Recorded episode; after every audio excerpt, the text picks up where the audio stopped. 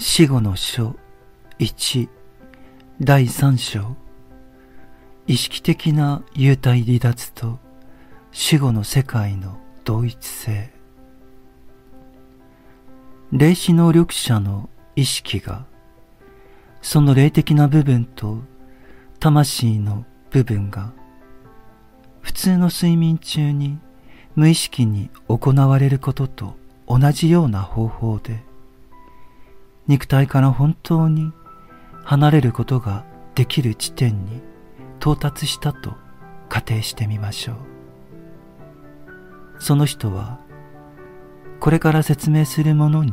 出会うことになります。霊視能力者の意識が最初に出会うのは実際その人の精神的な見通し全体を完全に逆転させるものです。私たちは肉体の中にいる限り五感で周囲を見渡しそれを知性によって考えています。つまり山や川や雲や星などの世界を見たとしてそれらを見つめているある地点で私たちは自分自身がこの自然界に比べて非常に小さなものであると考えるのです。しかし、霊視能力の意識が肉体を離れて外側で作用し始めると、この関係は全く逆転するのです。普通の感覚の前に広がっているこの世界は私たちが肉体の脳とつながった知性で考察するこの世界領域はその霊視の視界から消えてしまうのです。つまり私たちは自分自身がこの外側の世界に注ぎ込まれたような本当に肉体を離れたような感覚を覚えるのです。この感覚は次のように表現するときにより正しいものになります。自分は今、以前は外側に見ていた世界の中に注がれている。自分は今、その中にいる。自分は今、ある限界までこの世界の全空間を満たしている。けれども自分自身は時間の中に生きているのだ。この感覚は慣れるしかないものです。以前は外側の世界であったものが今は内側の世界であるという理解によって慣れるしかない感覚なのです。霊視意識をある程度まで発達させると以前は感覚的地平線の中心に立っているように見えた小さな存在つまり自分という人間が本当に世界となります。そして以前は空間として広がり、時間の中で過ぎていた、その外側であった世界を見ていたように、今や自分が外側となったこの新しい世界を見つめるのです。私たちは肉体から離脱することによってある程度まで世界となったのです。以前は世界ではなかったもの自我と呼んでいたものが今や本当に外側の世界となったのです。もしすべての人間の自我がこの流れに入ったとしたら世界に対する人間の考え方がどれほど逆転するか想像してみてください。それはまるで空間のあらゆる地点から一つの中心を見つめそこに自分自身を見出すかのようです。それはまるで時間の中を揺れ動いているうちにある地点で時間の波の上に自分自身を発見したかのようです。それはまるで自分自身が世界そのものになっているのです。霊視の性質に沿って表現すればこれが人間の内面を理解することを学ぶ意図を持ってその目的を持って霊視意識を発達させた時に見える最初の印象です。人間の内面生活について学ぶことを意図しそして肉体を離脱した時そこで最初に出会うものが人間の姿そのものであるというのは驚くべきことではないでしょうか。そしてこの人間の姿はいかに変化していることでしょうか。この人間の姿は非常に違って見えるのです。しかしそこに見えているのは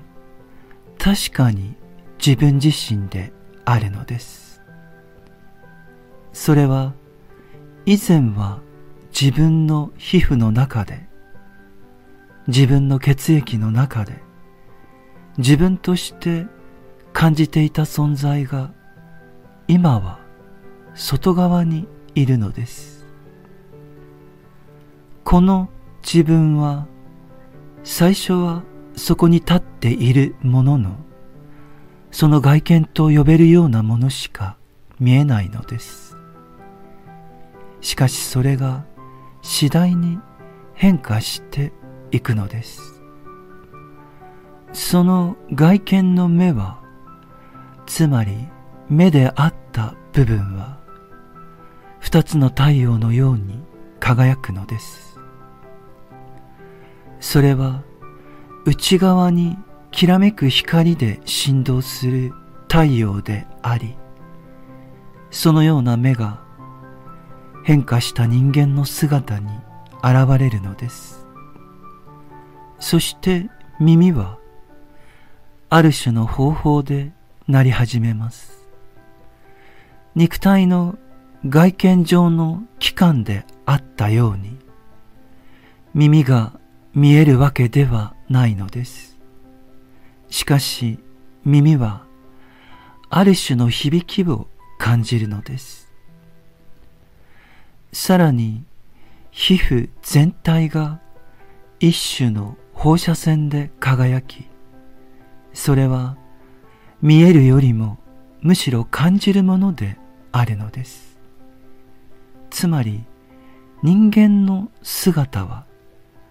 光や音や磁気や電気的な放射線を発するものとして見えるのです。これらの表現は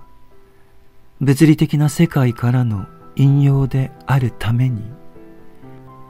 当然ながら不適切なものですしかしこのように自分は世界として自分の前に立っているのです。これが霊視体験の始まりの時の私たちの世界なのです。私たちは光できらめく人間を見ることになります。皮膚全体がきらめきそれを感じることができます。そしてこの印象を受けたとき、私たちは次のことを知るのです。人間は霊界において肉体の外側から自分自身の体を見ることになります。そして霊的な立ち位置からすれば人間の肉体とはこのように光きらめくものであるのです。自分の肉体の外側でもし内省することと同じような内的活動を行おうとするのであればもしそうするのであれば人はこの光り輝く自分の体の中にさらに何かを見ることになるのです。その時私たちは次の別のことを知るのです。その光り輝く体の中で何か別の部分のように見えるものは外側から見た自分自身の思考生活なのです。今、その思考生活の一部として見えているものを人間のエーテル体と呼ぶことができます。つまり、エーテル体とは思考に織りなされた人間の生命そのものであり、それが見えてくるのです。それは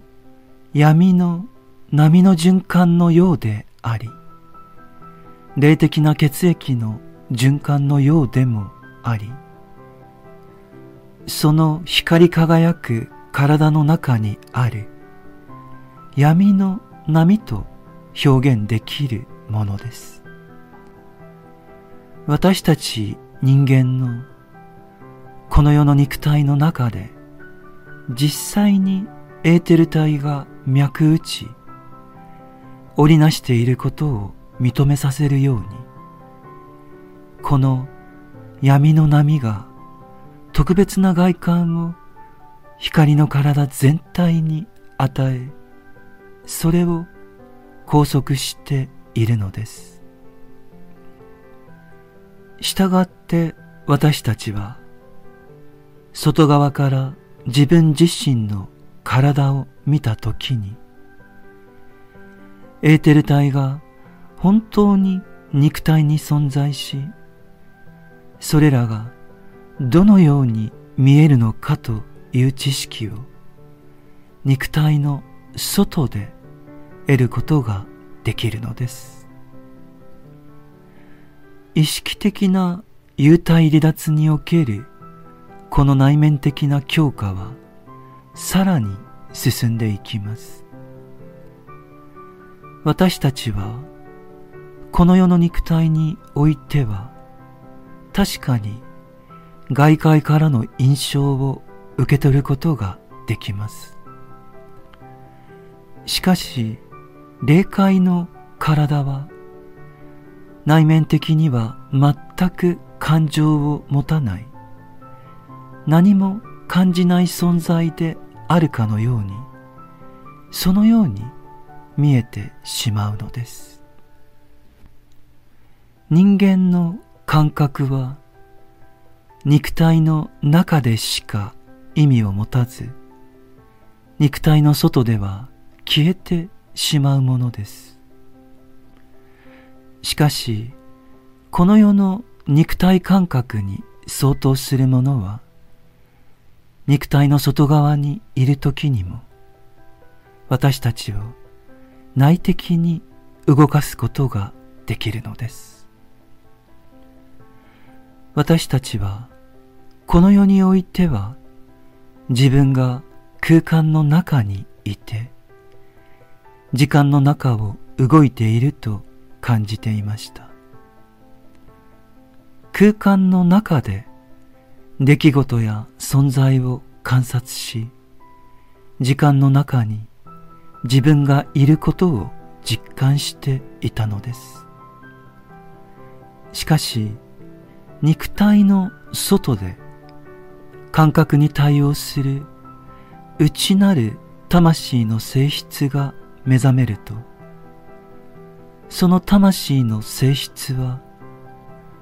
あらゆることが明らかになっていく。その知識を開発し始めるのです。私たちはこの知識によって自分が空間に広がっているように感じるだけではなくこの空間の中の何かを。時間の流れの中で動く何かを。その何かを存在として認識するのです。今私たちはこの外側の世界でこの世の肉体とその感覚器官によって見ていたものではなく。この外側の世界の中でこの世界に生きている動く精神的な部分によって自分が経験することを見出すのです。それ以前はまるで自分のことだけを意識していた空間が今は無数の星の動きで満たされその星に自分も属していると感じるのです。人間は今肉体の外にあるアストラル体において以前は感じるだけであったものが今はこの外側の世界の中でつまり霊界で内なる内容として生命を得たのです。意識的な幽体離脱によるその初めの頃、そこで外界と表現した自分の一部、つまり闇の波としてのエーテル体の思考生命を含むその光の体を振り返るとそこで私たちが無数の星の動きに集中する瞬間、つまりアストラルに集中する瞬間、この世に残してきた自分の肉体の星の生命が、つまりアストラル体が違って見えるのです。その違いは次のように表現することができます。人間はその光の体とエーテル体の思考生命を振り返りながら自分自身に集中することができます。人間は自分自身に集中することができるので自分が知っている内なる星の世界がその光の体の中に誕生するのです。人間はそれを完全に満たしそして次に自分が残してきたこの世の肉体を振り返るのです。これはある程度自発的に行うことであり色あせて過ぎ去っていったものの代わりに私たち自身の存在のイメージがそこに現れるのです。私たちが人間として自分の中に抱えているものそのためにこのような運命をたどることになるものが、ここでは、あたかも一つにまとまっているのです。私たちの目の前に、私たちのカルマが擬人化されて立っているのです。これを見たとき、私たちは、それが自分自身であると、そう思うのです。